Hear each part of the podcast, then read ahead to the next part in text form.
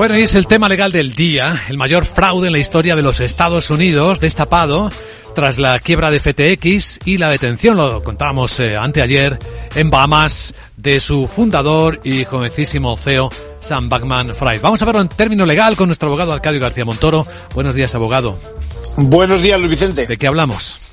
Pues con gran sorpresa, ¿eh? porque ha sido poco tiempo antes de la cita que tenía con el Congreso para declarar, bueno, se hizo público ese acuerdo entre el fiscal de Nueva York y las autoridades de Bahamas, que recordemos es territorio británico, para proceder a aquel arresto y a la ulterior extradición a los Estados Unidos.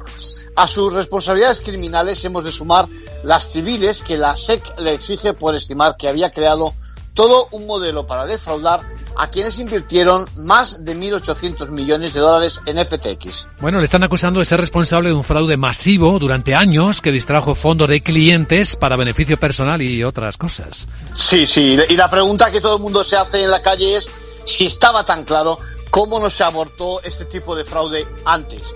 Bueno, los hechos que relata la acusación son contundentes, tachándole de mentiroso, de aprovecharse de los clientes distrayendo las cantidades hacia su plataforma Alameda, a la que concedió un trato especial que incluía una línea de crédito ilimitada.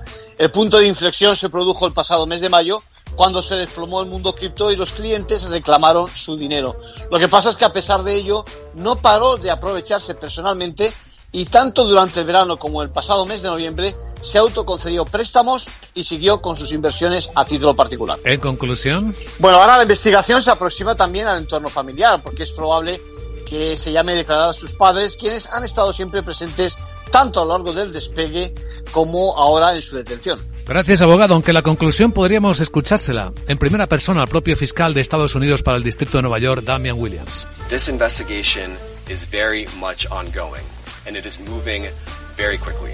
Recuerda que esta investigación sigue en curso, se está moviendo muy rápidamente. Quiero ser claro en algo más. Si bien este es nuestro primer anuncio público, no será el último.